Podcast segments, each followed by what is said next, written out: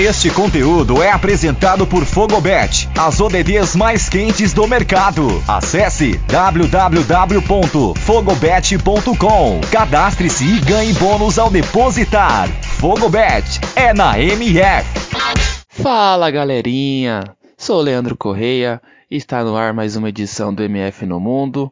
Hoje uma edição um pouco mais detalhada sobre as eliminatórias, sobre as seleções, só que do continente europeu. As eliminatórias sul-americanas ainda estão em andamento, teremos mais uma rodada nesta quinta-feira, então vamos falar um pouco mais do continente europeu, do velho continente, o continente mais conhecido ultimamente no quesito futebol. Então vamos separar esse MF no mundo em duas partes. Primeiramente falando da Nations League, tivemos o encerramento dessa dessa competição nova, dessa competição que é mais uma preparação para a Copa do Mundo do que propriamente aquele peso de uma Eurocopa e tivemos as semifinais entre Bélgica e França e tivemos as semifinais entre Espanha e Itália. E foram duelos interessantes, tivemos uma Bélgica que novamente não conseguiu controlar o resultado, novamente sai na frente, tem a condição de ser protagonista, de chegar em uma final importante, mas acaba ali com uma França muito esquisita, uma França mais individual do que coletiva, mas uma França que é atual campeã do mundo e tem muitos valores individuais acima da média. Mesmo assim, mesmo tendo feito 2 a 0, a Bélgica não conseguiu segurar esse ímpeto individual forte da, da equipe francesa, que no segundo tempo, principalmente com Benzema e Mbappé, decidiram e viraram a partida indo para a final.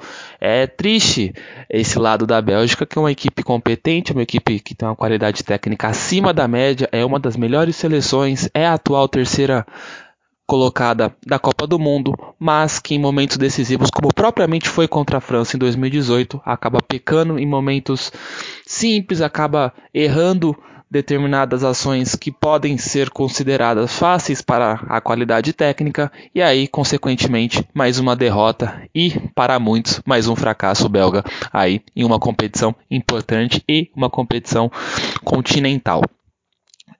Consequentemente, a França foi para a final e a França enfrentou a Espanha na final. E a Espanha fez um jogo muito interessante contra a Itália, a Itália atual campeã euro europeia, a Itália que surpreendeu não só a Europa, mas como o mundo em si na Eurocopa desse ano, com um jogo muito coletivo, um jogo muito intenso, um jogo sem um protagonista, um jogo em que todos são os principais.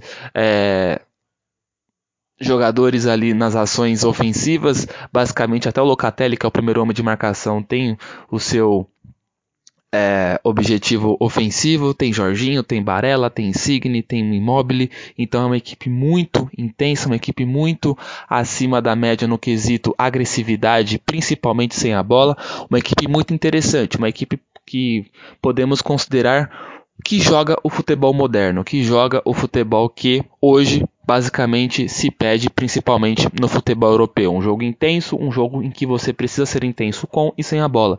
Enfrentando uma Espanha em transição, uma Espanha do Luiz Henrique, que teve problemas na convocação, teve problemas ali de bastidores, problemas internos, disse-me disse de Sérgio Ramos, disse-me disse de outros jogadores, mas que dentro de campo, pelo menos na Eurocopa, demonstrou que as coisas estão bem entre treinador e elenco e que a Espanha foi até além do que poderia ir, chegando na semifinal e parando justamente para a Itália e parando nos pênaltis. Então, só demonstrando sua força.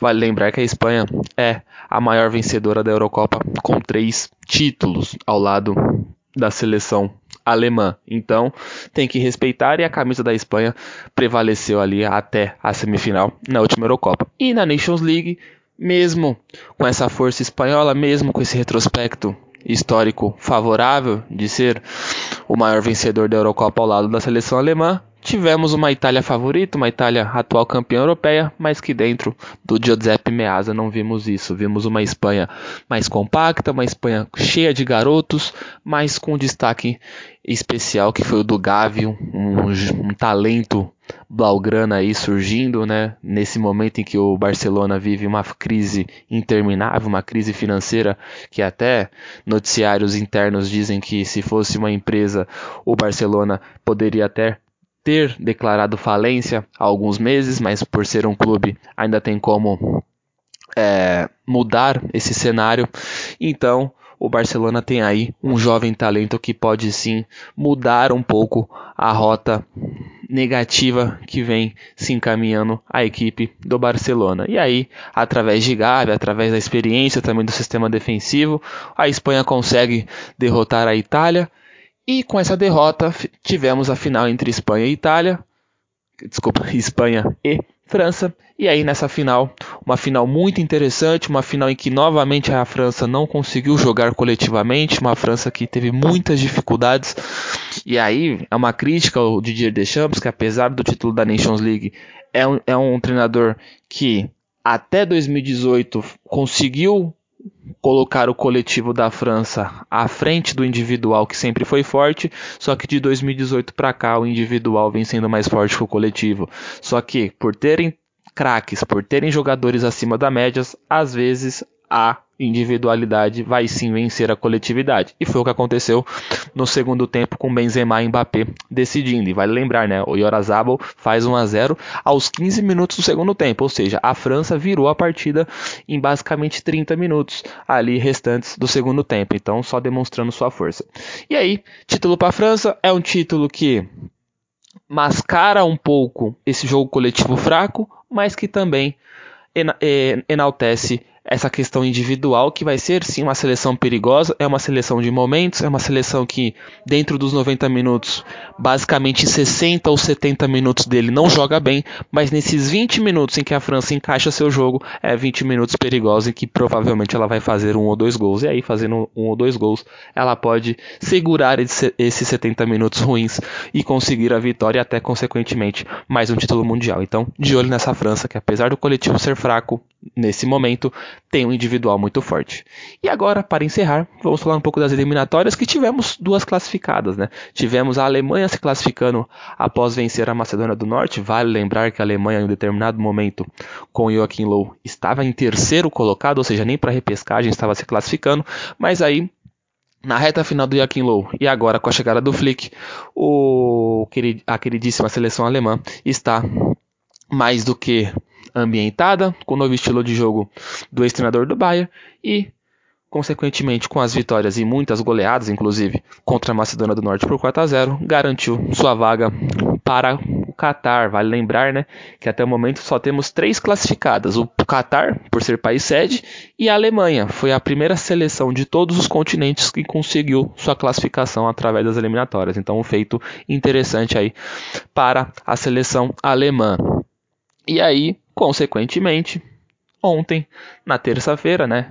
Está sendo gravado esse podcast na quarta. Na terça-feira tivemos a classificação da seleção dinamarquesa, a seleção da Dinamarca que em oito jogos, oito vitórias, uma seleção muito interessante, um trabalho muito interessante do Cabor, um treinador que não é tão jovem, mas é um treinador muito competente, é um treinador que, apesar das adversidades, principalmente daquela lesão é, do Eriksen, né, que assustou o mundo, mas graças a Deus ele está se recuperando e ficou tudo bem. Apesar daquela estreia né, é, traumática e, e, totalmente negativa na Eurocopa, ele conseguiu se reabilitar, conseguiu colocar ali um espírito vencedor naquela equipe que chegou até as quartas de final na Eurocopa, quase eliminou a Inglaterra, só não eliminou a Inglaterra por conta ali de detalhes ali no na prorrogação, aquele pênalti em cima do Sterling, que para muitos foi, para muitos não foi. Mas a Dinamarca fez uma belíssima Eurocopa, já mostrando para o mundo que tem sim condições de jogar de igual para igual contra os melhores. Então, ao falar das eliminatórias da Euro, destacar a Alemanha classificada e a Dinamarca classificada as únicas duas equipes no mundo que estão classificadas até o momento através das eliminatórias. Mas é isso, pessoal. Sou Leandro Correia e esse foi mais um MF no Mundo.